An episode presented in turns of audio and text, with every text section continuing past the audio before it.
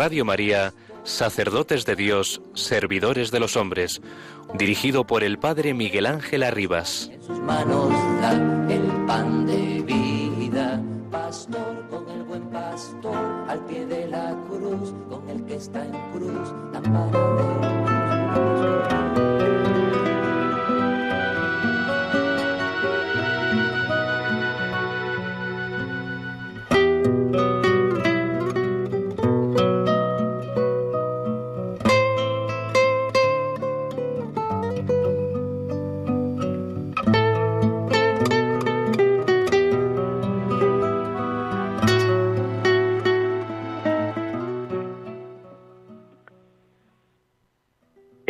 generación que tiene cerrado el oído para escuchar la verdad, queda un resquicio para anunciarla, el de la belleza.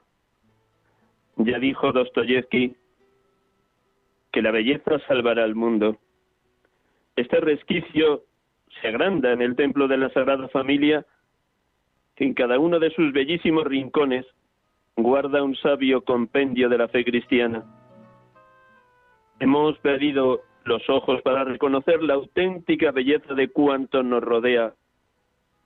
Algo nos dice que esa belleza está ahí, delante de nosotros, pero no sabemos mirar. Gaudí, cuyo nombre en catalán significa gozo, recibió este don de captar la sabiduría y la belleza de la vida en su fuente, en la naturaleza, donde se encuentra la huella de su autor. De Enrique Solana de Quesada, en su libro La complejidad, escondida en la sencillez de la naturaleza.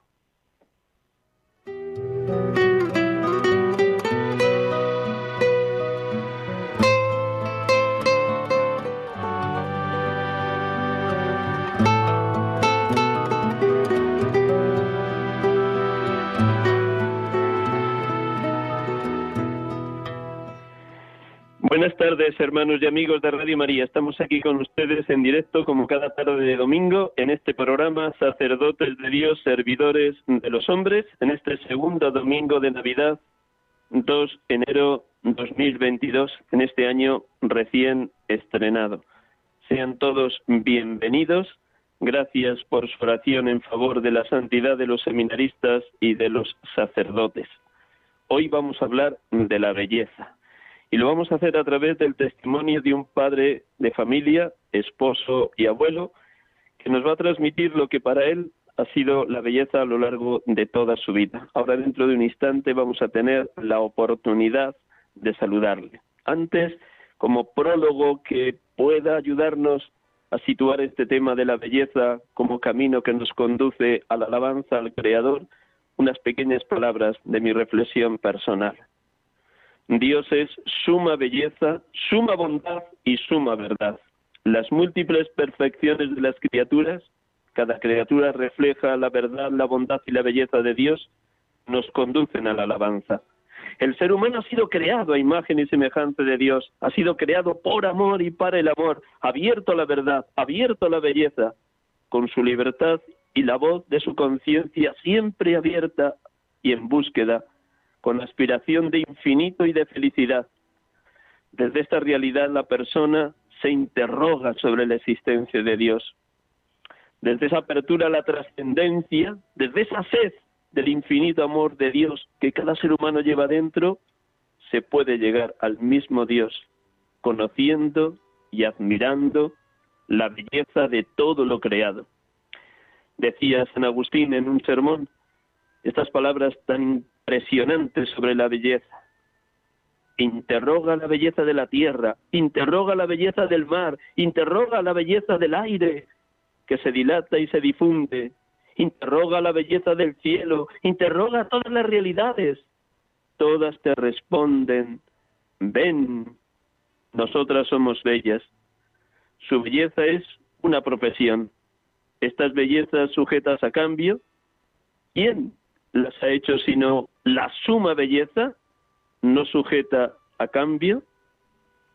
Y esa suma belleza es Dios.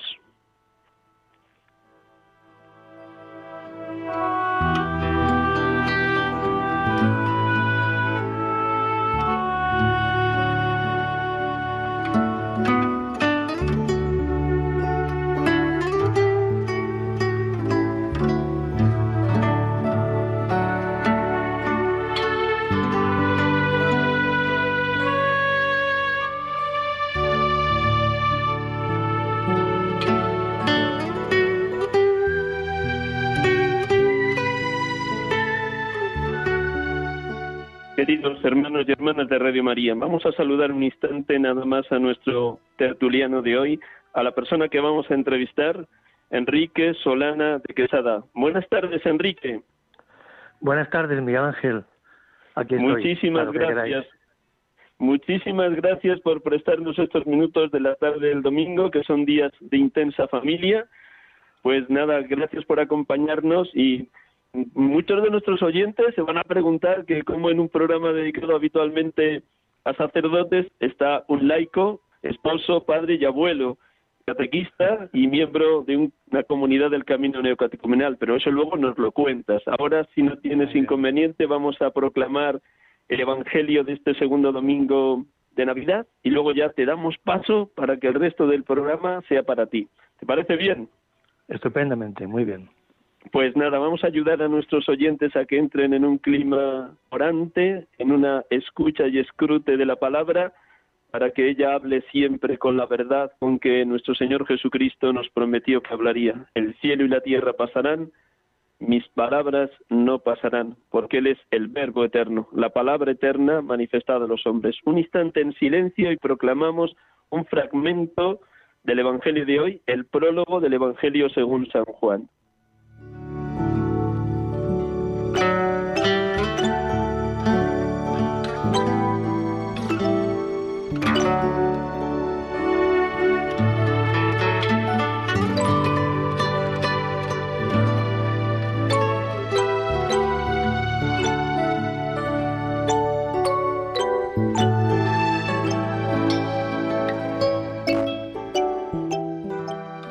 Evangelio según San Juan. En el principio existía el verbo, y el verbo estaba junto a Dios, y el verbo era Dios. Él estaba en el principio junto a Dios. Por medio de él se hizo todo, y sin él no se hizo nada de cuanto se ha hecho. En él estaba la vida, y la vida era la luz de los hombres. Y la luz brilla en la tiniebla, y la tiniebla no lo recibió. El verbo era la luz verdadera que alumbra a todo hombre viniendo al mundo. En el mundo estaba. El mundo se hizo por medio de él y el mundo no lo conoció. Vino a su casa y los suyos no lo recibieron. El verbo se hizo carne y habitó entre nosotros y hemos contemplado su gloria, gloria como del unigénito del Padre, lleno de gracia y de verdad.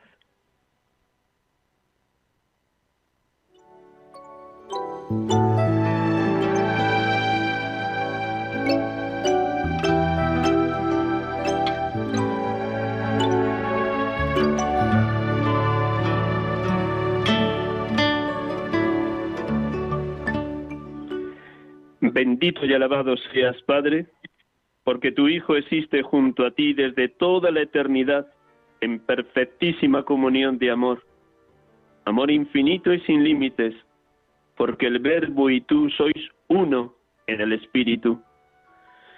Bendito y alabado seas, Padre, porque en la plenitud de los tiempos, nacido de una mujer, María de Nazaret, Inmaculada Concepción, tu Verbo se hizo carne y habitó entre nosotros, Y hoy, en su presencia eucarística, hemos contemplado tu gloria, gloria como del unigénito del Padre, lleno de gracia y de verdad. Bendito y alabado sea Verbo eterno, que por el sí de María, tu madre, te hiciste hombre.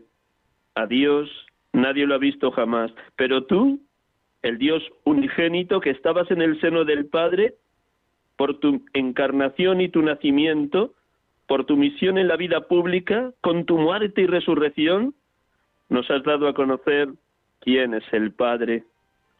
Bendito y alabado seas, Jesucristo, por revelarte a los hombres como luz y vida, la luz que brilla en las tinieblas, aunque la tiniebla, el mal y el demonio no la recibieron y la siguen recibiendo hoy. Tu luz desbarata los planes, engaños y astucias del maligno. Tú eres la vida, la vida que existía desde siempre junto al Padre, la vida que dura para siempre, la vida eterna que se nos has dado y nos transmites, nos comunicas, nos contagias en cada Eucaristía. Bendito y alabado seas, Espíritu Santo, porque nos adentras en el misterio trinitario, nos haces exclamar, Jesús es el Señor. Nos mueves a balbucir, Abba, Padre. Nos adviertes que Jesús vino a su casa y los suyos no lo recibieron, para que no caigamos en la misma tentación hoy. Nos despiertas la sed de vivir en la luz y en la vida, en la verdad y en la gracia, ver buena la luz verdadera que alumbra a todo hombre viniendo al mundo. Sácanos de nuestras cegueras, oh consolador divino, ábrenos los ojos de la fe para que creamos más y más y sintamos con fuerza que en Cristo está la plenitud de la divinidad, que Él es el primogénito de entre los muertos, que Él es anterior a todo y todo se mantiene en Él, porque por Él fueron creadas todas las cosas. Ven, ven, ven Espíritu de Dios, haznos gustar y sentir estas verdades de Cristo, para que experimentemos que Él es nuestra roca inconmovible, el principio y el fin de todo lo creado, el testigo fiel, el príncipe de los reyes de la tierra, cuyo reino no tendrá fin. Ven, oh Paráclito, y haznos gozar de la contemplación de la humanísima humanidad del Verbo eterno, como la han contemplado tantos grandes santos de la historia. Ven, Espíritu de Dios, ven por María, ven.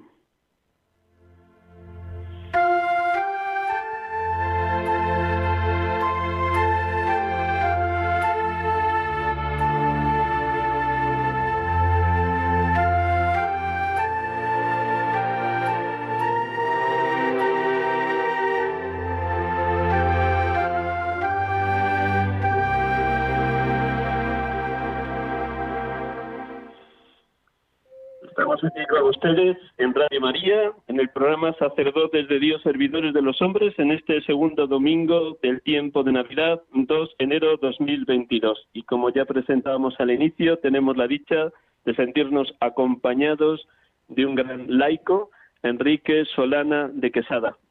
Eh, de nuevo, buenas tardes, Enrique. Muy buenas tardes, Miguel Ángel. Encantado de estar con vosotros.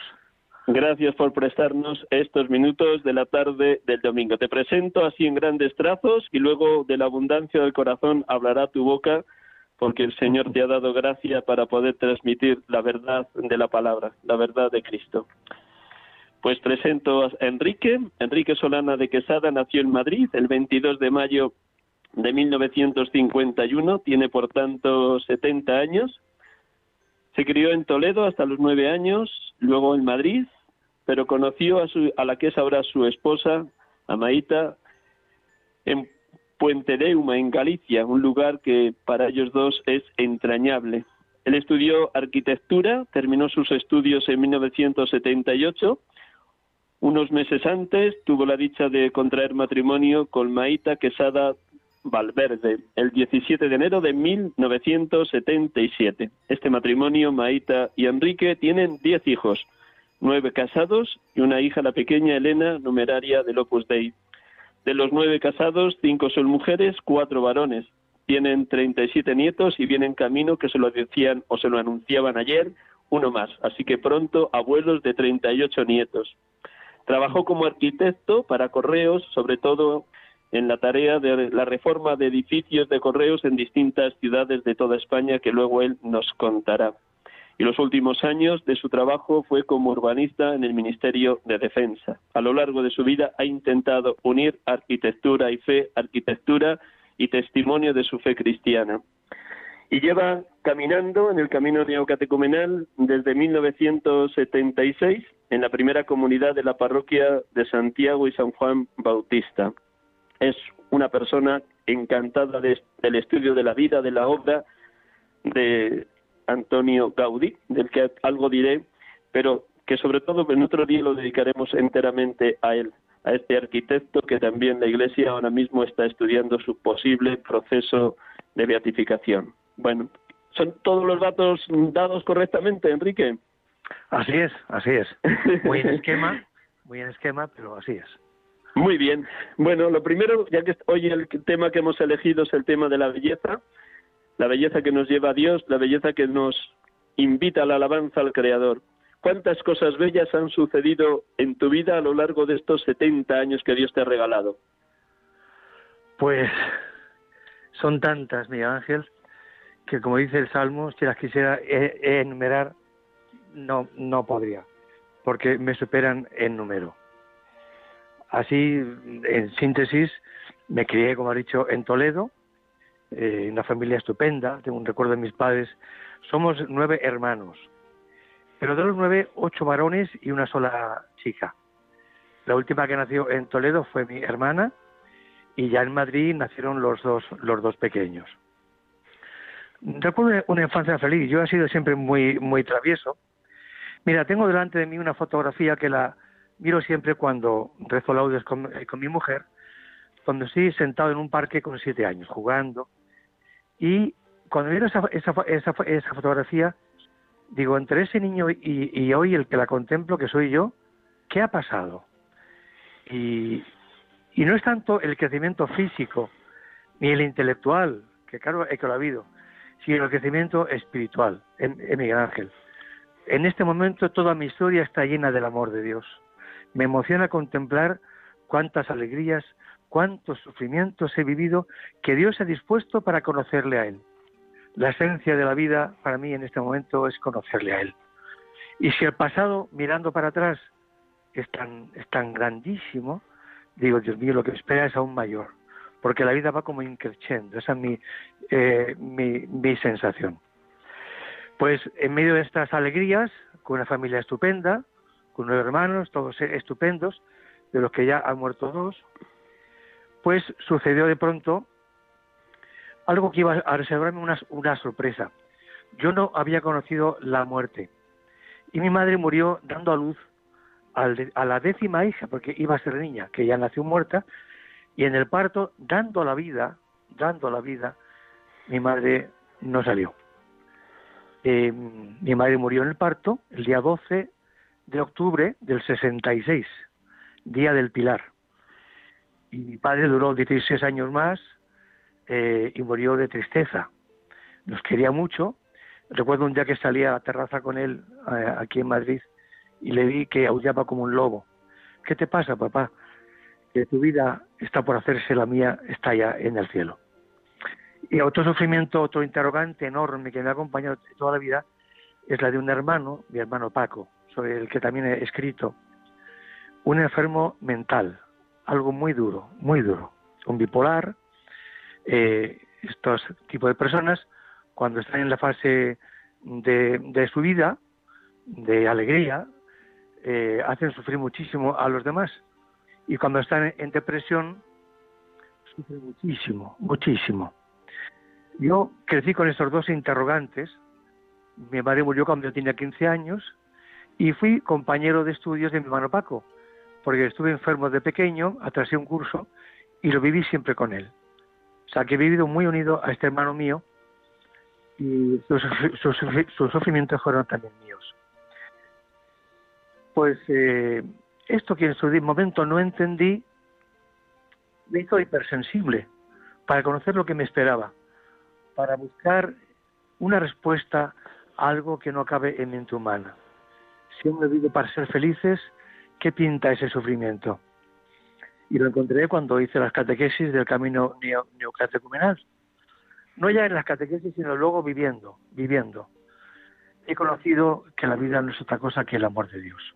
Y el sufrimiento forma parte del amor de Dios, que nos va moldeando, que nos va haciendo. Si no, yo vivía, hubiera vivido una vida llena de vanidad, no me hubiera abierto a la vida. No quiero ni pensar en la vida que yo hubiese tenido. De manera que bienvenidos sean estos sufrimientos que han crecido conmigo, que han sido muy duros, pero que han sido estupendos, estupendos. ¿eh? Este hermano luego murió entre mis brazos. Estuvo internado varios años, sin poder hablar, atado a las manos con unas cuerdas a la, a la cama para no arrancarse los tubos, alimentado por sonda gástrica, y yo anhelaba estar con él. Que empezó siendo un gran sufrimiento fue una alegría eh, eh, enorme.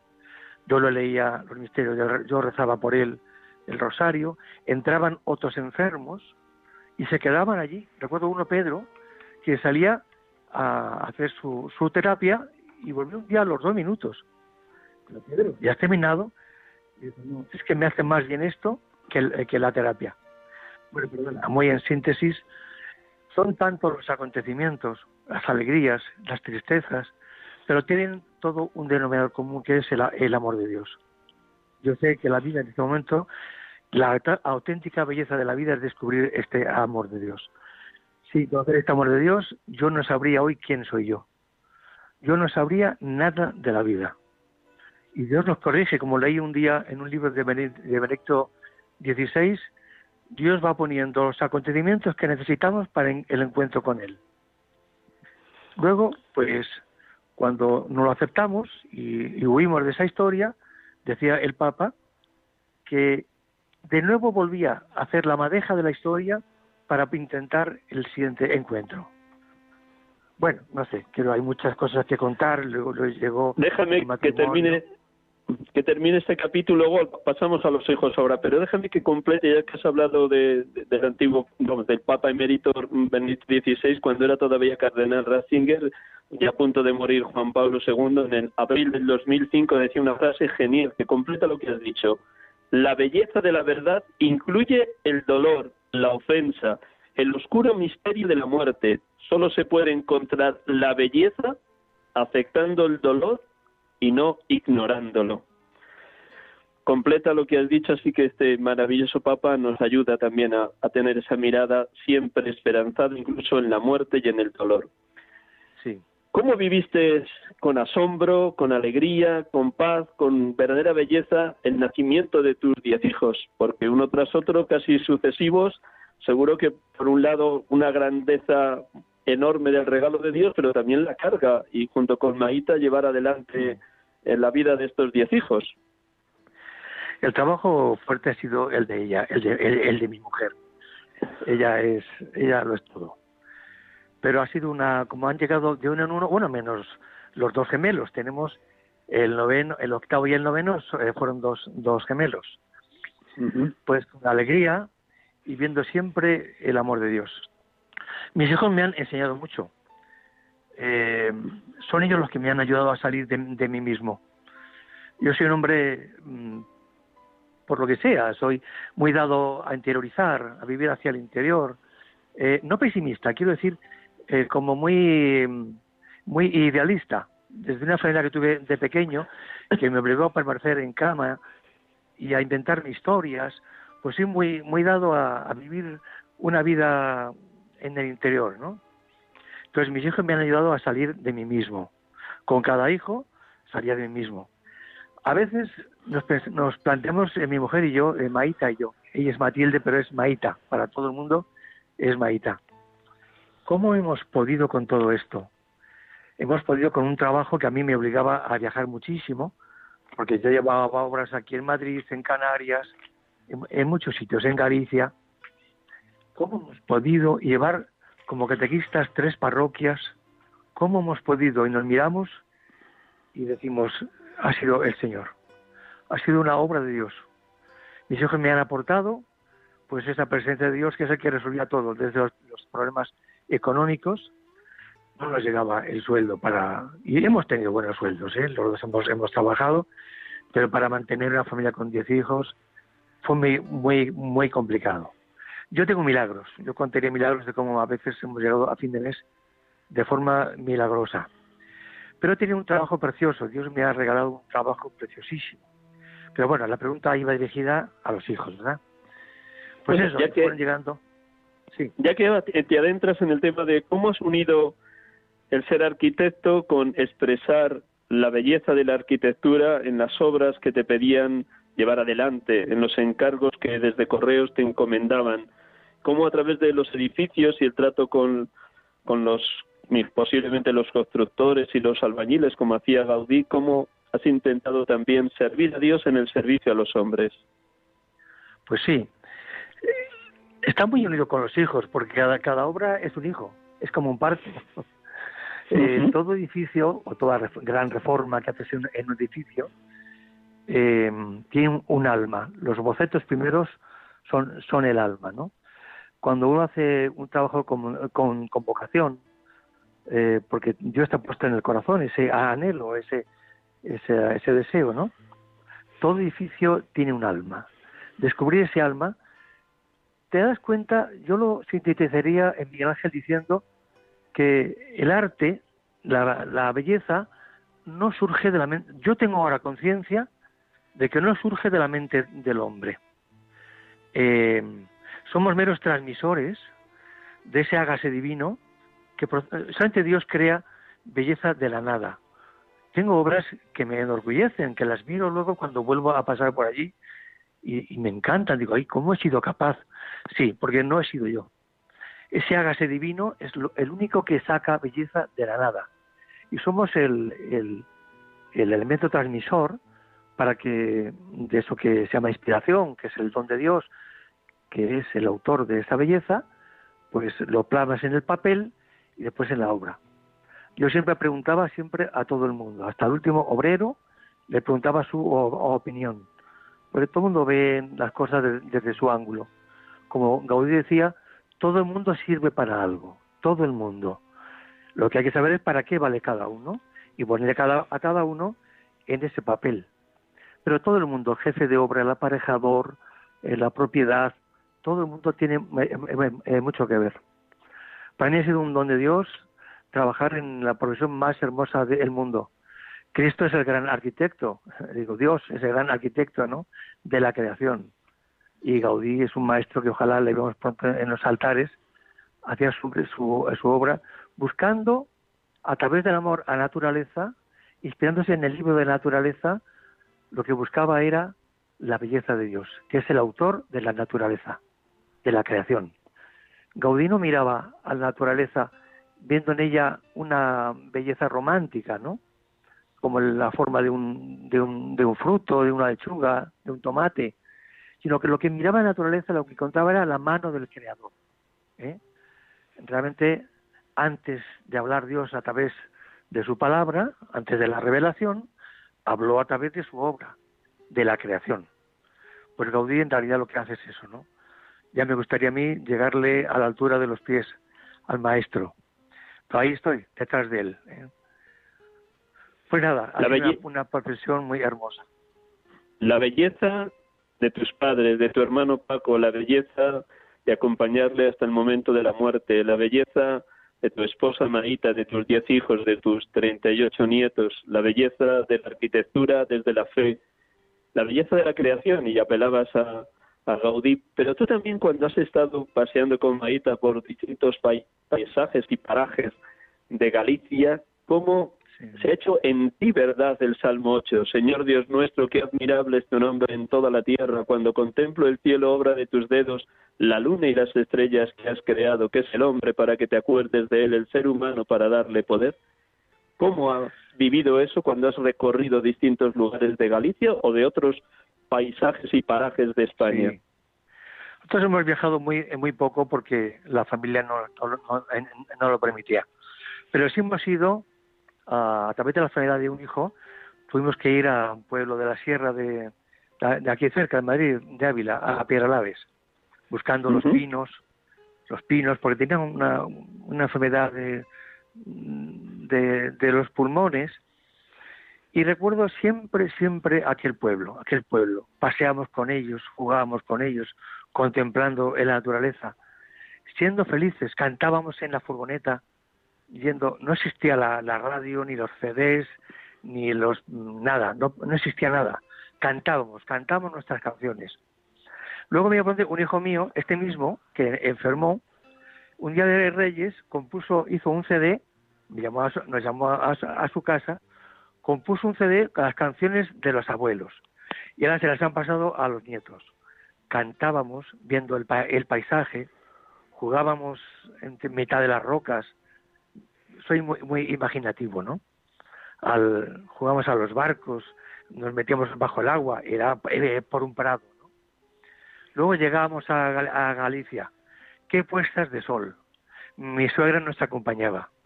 Se quedó viuda, acabó viviendo con nosotros y murió en casa, entre nosotros. Pues yo recuerdo esas puestas de sol, viendo ya las adolescencias de mis hijos, ¿no? Empezaban a soñar con sus propias familias, ¿no? Y yo los miraba, los veía crecer. ¿Cómo nos ha acompañado? Hemos hecho vela, vela ligera, han ganado campeonatos. Viendo la belleza de naturaleza, se puede crecer muy bien. Yo sé de hijos que cuando llegan a, la adolescencia no quieren ir con sus padres, se aburren.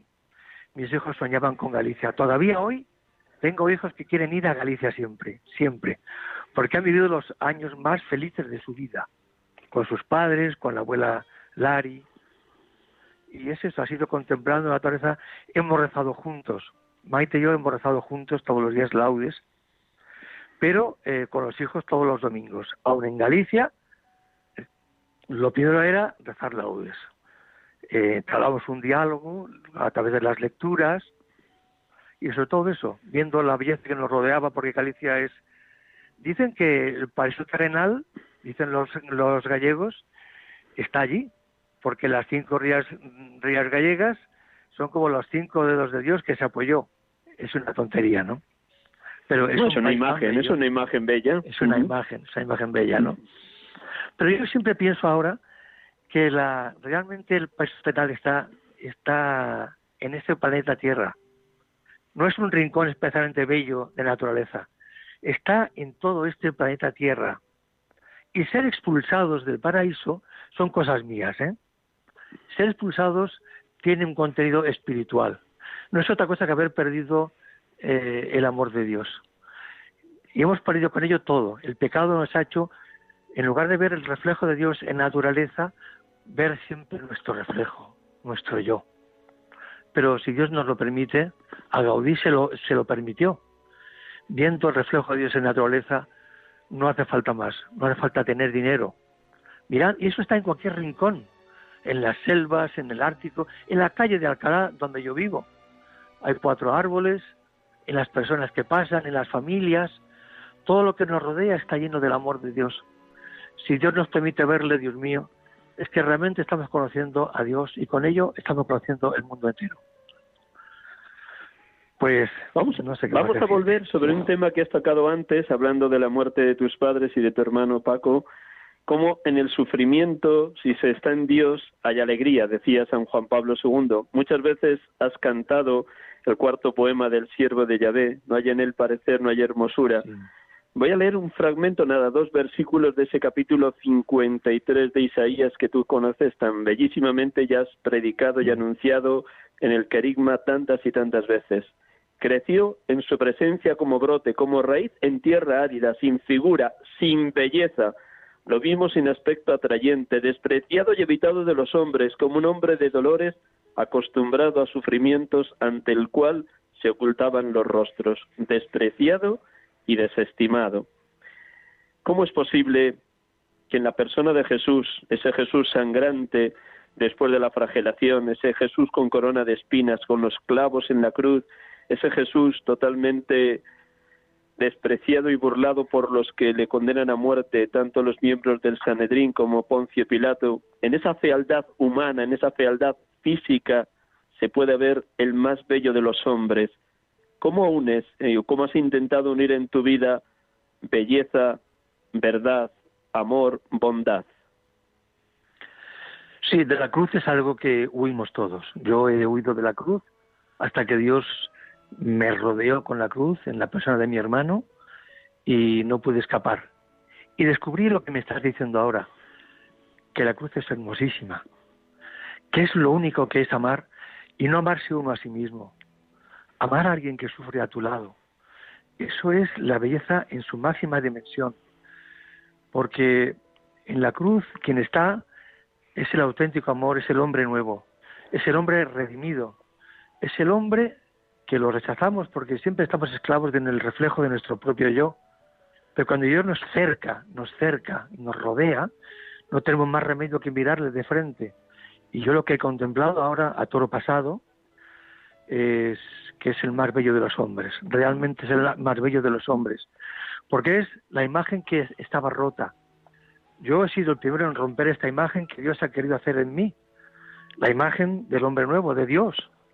Fui hecho a imagen de Dios, Dios mío, fui hecho a imagen de Dios y cuántas veces he querido romper esta imagen que Dios mismo me devuelve eh, hecha como un mosaico, lo ha vuelto a juntar y en la persona de su hijo, que se está encarnando también las personas que sufren.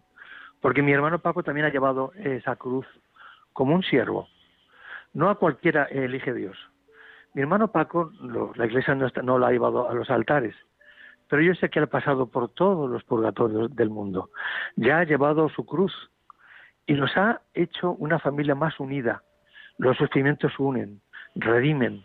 Realmente es el más bello de los, de los hombres. Jesucristo es la belleza personificada.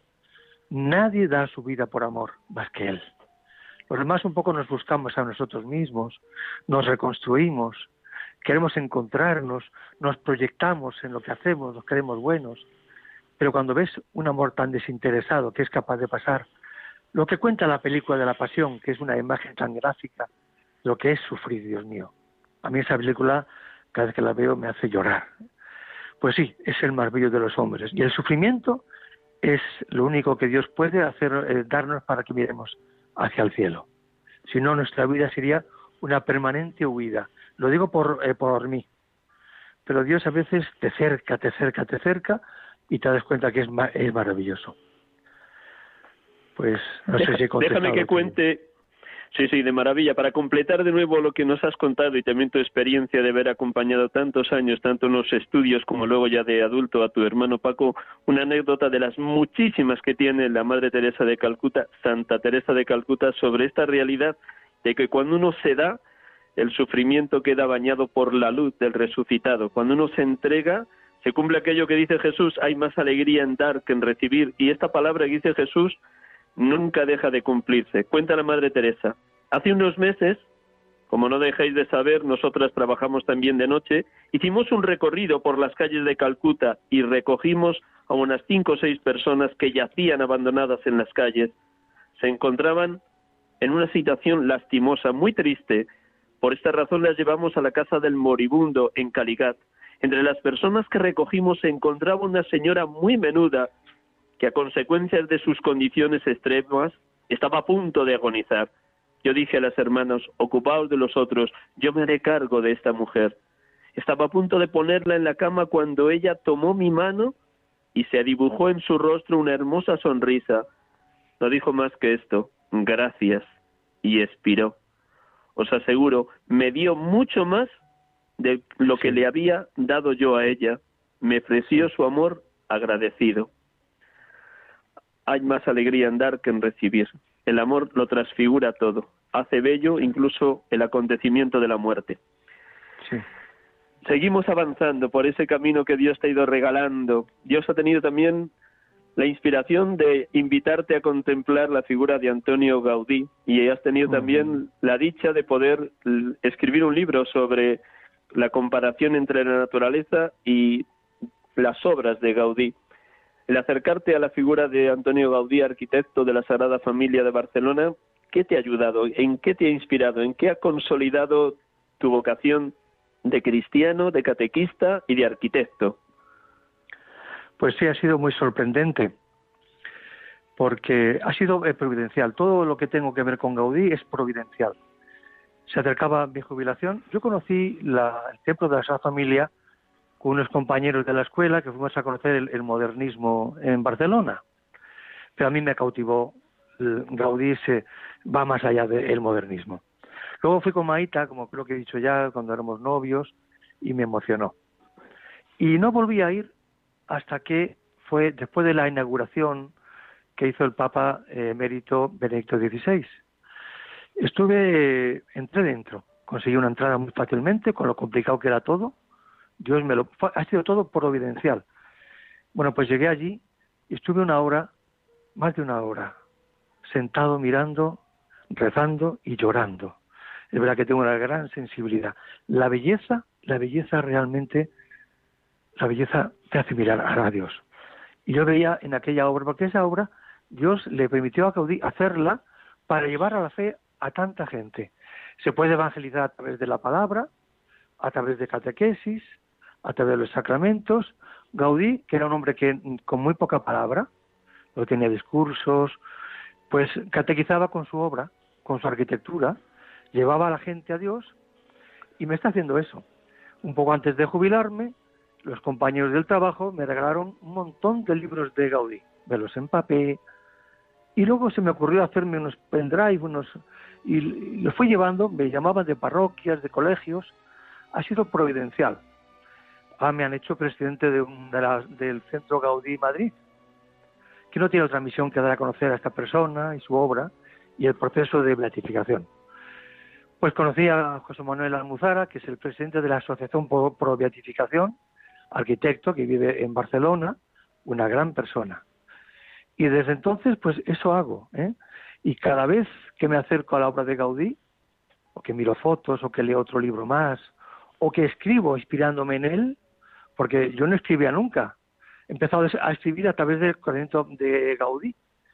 Mm, escribir me pone en orden la mente, y sobre todo cuando lo hago de la mano de un hombre que fue un hombre tan, tan inspirado por Dios, un hombre que fue capaz de descubrir que su vocación era esa, porque sufrió muchísimo, también tuvo cruces, fue rechazado por las mujeres de las que se enamoró, murió, eh, murieron sus otros cuatro hermanos, murió su sobrina, eh, su padre, y acabó entregando su vida, todo su sueldo lo entregaba para la obra de la familia, pedía limosna por las calles, ¿eh?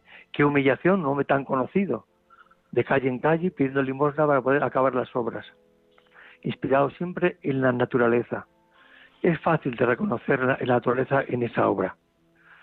Eh, pues a mí me, ha sido muchísimo, muchísimo. ¿Quién me iba a decir a mí que en el otoño o invierno de mi vida iba a ir de la mano? Eh, este contacto con José Manuel Almuzara y con tantas cosas, me vino un día rezando laudes próxima a la jubilación. Yo aún no lo entiendo esto en Miguel Ángel. Rezando laudes dije, Señor, te pido, a través de Gaudí, ¿quién pondría en mi boca estas palabras? Poder dedicarle mi alma a algo noble, eh, mi vida a, algo noble. Ya tenía los nietos, ya tenía eh, la actividad como catequista, pero tanto tiempo de trabajo, pues a través de Gaudí he podido mirar a la naturaleza, he podido enamorarme de ella, he podido mirar con los ojos de Gaudí todo lo que lo que me rodea. Pues nada, el origen, eh, sí de nuevo, para completar lo que acabas de decir, permíteme un parrafito breve de la homilía que pronunció el Papa emérito Benedicto XVI el 7 de noviembre de 2010, cuando estuvo precisamente en la Basílica de la Sagrada Familia de Barcelona, obra de Gaudí. Y dijo algo precioso, que lo tengo aquí escrito. La belleza es la gran necesidad del hombre, es la raíz de la que brota el tronco de nuestra paz y los frutos de nuestra esperanza. La belleza es reveladora de Dios, porque como Él, la obra buena es bella, pura, gratuita, invita a la libertad y arranca el egoísmo. Mm. Maravilloso. El Papa Benedicto de nuevo iluminándonos y llevándonos a la belleza, la belleza que nos lleva a Dios. La belleza, la suma belleza es el mismo Dios. Una última pregunta. dime, dime, dime, El, día 8 de este mes Día de la Inmaculada, conseguí para para mí dos entradas para estar presente en la inauguración de la Torre de la Virgen María. cuando se iluminó la, estrella. Pues fue un acontecimiento grandioso. Hacía mucho que no me, que, no me encontraba dentro. Y nada, volví a sentirme como en el cielo, como en el cielo. Y el hecho de que mm, se inaugurara esa torre dedicada a la Virgen, eh, coronada con esa estrella luminosa, ¿qué significaba para ti en tu vida, también en tu propio camino de crecimiento espiritual y de unión con Maíta? Que esa, esa torre, la, la, presencia de la Virgen María. Eh, ¿Cómo ha sido la presencia de la, de la Virgen María en tu vida? Muy paulatina, muy despacito, como ella lo hace todo como a escondidas es la puerta falsa. No sé si sabes que la Sagrada Familia tiene tres fachadas, ¿no?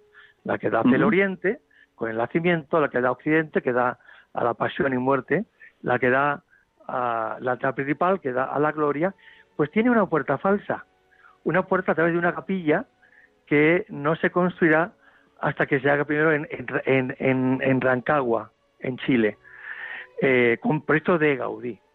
Bien, pues esa puerta falsa es la, es la, es la Virgen María se puede entrar a Jesucristo a través de ella.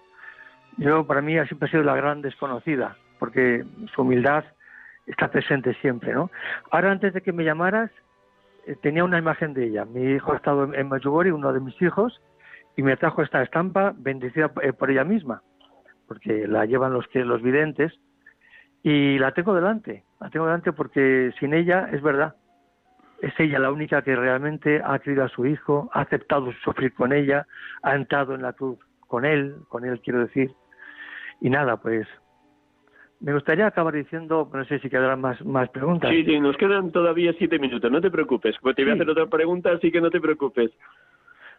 Pues nada, es que no quiero dejar de decir, eh, porque es una experiencia mía, que todos tenemos un eco del paraíso, aunque seamos unos inconscientes. Todos tenemos ese eco del de, eh, paraíso. Eh, hemos vivido una vida quizás mucho tiempo sin conocerle, ¿no? Pero el hombre más abyecto del mundo tiene un eco del paraíso en el, en el, en el corazón. Y yo pues eh, veo que, eso es lo que nos está llamando, ¿no? Todos hemos, hemos, tenemos necesidad de encontrar con Dios, de ese encuentro con el Señor, que está presente sobre todo en la belleza. La belleza es la única imagen. Crea un puente. Yo creo que la belleza crea un puente que permite hablar eh, con los que no son creyentes, con los que tienen hasta ideologías contrarias. Pero la belleza todo el mundo la necesita, porque tiene un eco del paraíso en el corazón, un eco de haber sido hijo de Dios, de tener una imagen rota, pero eso está ahí, todo el mundo busca a Dios, lo necesita, tiene ese eco dentro. Pues bien, esto es la belleza es ese puente. Como decía también el Papa emérito, que eh, cuando hablaba del arte de los, de los gentiles, que la cultura, el arte, la música, la belleza, nos permite hablar un lenguaje que todo el mundo entiende y todo el mundo aprecia. ¿Cuánta gente ha salido de mis salas diciéndome, oye, no soy creyente, pero me has interrogado? La belleza a todos nos toca y nos permite buscar. No sé, yo me alegra preguntar. Sí, no, un momentín.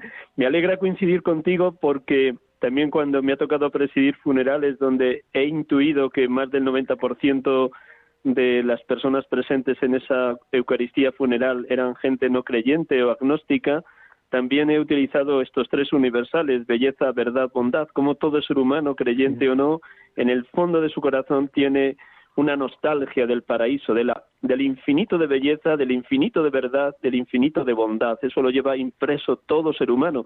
Y me llamó la atención que en tu libro, al menos dos veces, citas ese comienzo del libro de las confesiones de San Agustín. Nos creaste, ah, Señor, para ti, nuestro corazón está inquieto hasta que no descanse en ti. Porque eso es lo que anhela todo ser humano, descansar en Dios, en la plenitud del amor que es Dios. Es lo que todo ser humano busca, la plenitud en el amor. Pero mm, déjame también, ya que llevas 46 años en el camino neocatecumenal, permíteme un fragmento del libro de Kiko Argüello, Anotaciones, donde él habla de la belleza. Son varios los números de ese libro donde habla de la belleza, pero esta tarde, volviendo a ojearlo, pues me quedaba con estas palabras tan bellísimas, donde él también habla de, de la unión que hay entre la vida y la belleza. para que nuestros oyentes escuchen unas palabras de Kiko Argüello y luego la pregunta te la vas pensando es, bueno, ¿cómo para ti es belleza impresionante, única y repetible cada sábado cuando con tus hermanos de comunidad celebras la Eucaristía? ¿Cómo la Eucaristía, que es la expresión y la actualización del sacrificio de Cristo en la cruz, la expresión máxima del amor, para ti es bella cada Eucaristía en la que participas. Pero eso, ahora, cuando lea estas palabras de, de Kiko Argüello, claves del arte, las claves de la belleza, del arte del ser. La belleza se sitúa en el ser de lo embellecido, de lo hecho bello por alguien que muestra en la belleza que nos quiere producir placer, que nos ama. Belleza, placer, emoción, estética, gozo, equilibrio, alguien detrás. Porque algo nos parece bello, nos gusta, nos procura un pequeño o un gran gusto, placer. La luz, iluminando cualquier objeto, lo exalta, le da el ser, le dice que existe, y no obstante vive junto a otros seres que a su vez, iluminados, viven sin confusión. Las sombras los limitan, los separan, los exaltan y sitúan, produciendo belleza. Vida y estética, vida y belleza. Un cuadro es bello cuando reproduce este equilibrio del ser de las cosas que son sin confusión en contraste y en equilibrio de comunión y de armonía, de amor, en suma, si pudiéramos hablar así. Bueno, para ti, ¿cómo cada Eucaristía celebrada con los hermanos, además de esa presencia real y sacramental de Cristo, es comunión con nosotros, la comunión con Cristo inseparable de la comunión con los hermanos y cómo la Eucaristía es vivificadora de esa belleza del amor de Dios que se nos da? Sí, sí, la Eucaristía es un tesoro. Es un tesoro porque Dios y yo uno. O sea, es algo que todavía no alcanzo a comprender, se me escapa por todos los lados. Dios y yo uno. ¿eh? Cuando celebro la Eucaristía, en la consagración, con las palabras de este, este pan es mi, es mi cuerpo, este, y luego comulgo, eh, Dios y yo uno se hace uno conmigo. Pero vivir eso en medio de unos hermanos con los que he caminado durante tantísimo tiempo, donde nos conocemos, donde que somos tan distintos. Yo empiezo a atisbar en Miguel Ángel que el cielo es la comunión. El cielo es la comunión. Es lógico que haya juicios, pecados, unos te caen mejor que otros, pero en la medida en que Dios te permite vivir en comunión con unos hermanos, a pesar de las diferencias, o gracias incluso a esas diferencias, eso es el cielo. Déjame que cuente la última experiencia que quiero contar. Otro momento muy, lo último, muy doloroso ha sido la muerte de un bebé de cuatro meses en nuestra casa. Nos la dejó mi hijo Juan y mi, y mi, y mi nuera y lo dejamos en nuestra camita y cuando fuimos a despertarle había muerto de muerte súbita. Fue muy doloroso, sobre todo llamar a mi hijo y decirle ven corriendo, ven corriendo. Dolorosísimo. Bueno, pues primero ver la fe en mi hijo, ver la fe en mi hijo, diciendo, he cumplido la misión como padre con esta criatura. Si la misión de un padre es llevar a su hijo al cielo, misión cumplida. Y dos, toqué el cielo. En mi Ángel, te lo puedo asegurar, porque en ese momento todo se pone en orden, las cosas poco importantes desaparecen y aparece lo esencial, que es el amor, que es la comunión. Y me desaparecieron todos los juicios Vivir sin juicios, sin una pequeña mota de, es que este, ¿cómo me dice? ¿Por qué me mira así? Sino que de pronto los quieres a todos igual. Eso es el cielo. Pues eso es para mí en este momento la Eucaristía, vida ante los hermanos. Me va llevando paulatinamente a que a aquello que pude vivir como en una ráfaga, en un instante, o un acontecimiento tan, tan tremendo como ese, la muerte de un nieto de cuatro meses. Gracias, gracias, gracias, Enrique, por compartir tantas experiencias riquísimas que el Señor te ha regalado y te han conducido a contemplar en los hechos, en los acontecimientos, la belleza de quien es suma belleza, el mismo Dios. Gracias. Voy a recordar a nuestros oyentes, para aquellos que se hayan unido al programa ya iniciado, quien hemos tenido la dicha de entrevistar esta tarde. Enrique Solana de Quesada, esposo, padre, abuelo, miembro del Camino Neocatecumenal en la parroquia de Santiago y San Juan Bautista, padre de 10 hijos y de 18, de 38 nietos, 38 nietos. Bueno, ya tienes para llenar la casa cuando aparezcan todos juntos. y uno en el cielo. Y uno en el cielo y el, que viene en la tripita de que es tu hija o una, una nuera. Es, es de una hija. De una hija, pues nada, enhorabuena por el que viene. Decirles que no hemos podido mm, darles paso a ustedes, queridos oyentes, porque los dos estamos hablando por teléfono eh, del programa. Este pobre sacerdote que les acompaña cada domingo ha tenido que guardar cuarentena toda la semana a causa del COVID. Estoy bien, estoy totalmente recuperado, pero me parecía oportuno no, no contagiar a nadie allí en los estudios centrales de, de Radio María.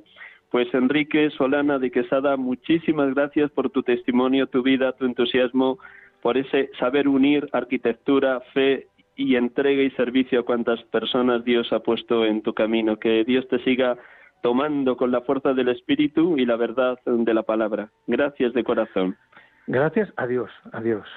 Al Dios bueno que nos lo ha regalado todo. Pues si te esperas medio segundo para que no nos tengan que regañar en, en el programa, voy a terminar, como no podía ser de otra manera, con el cántico de las criaturas de San Francisco de Asís. Decíamos al inicio del programa que la belleza de lo creado nos lleva a la alabanza al Creador. Pues con estas brevísimas palabras de San Francisco concluimos el programa de hoy.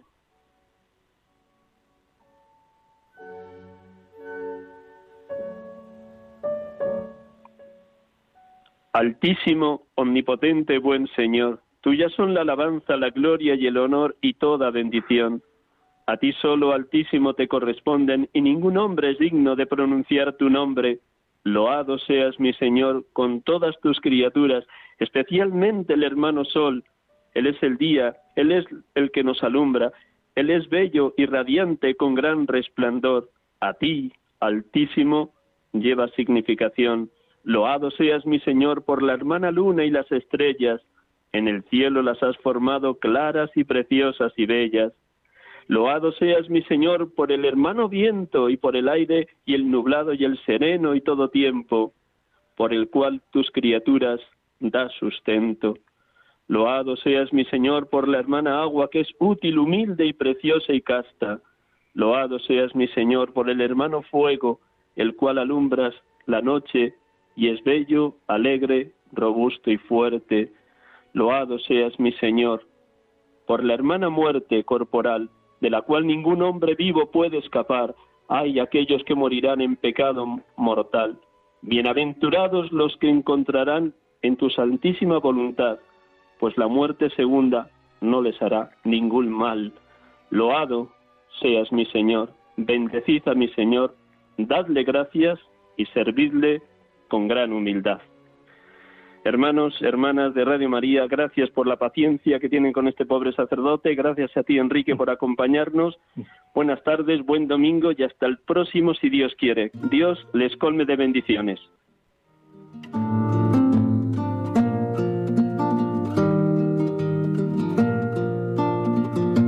Sacerdote tan grande y tan pequeño por anunciar el reino dejó su casa atrás.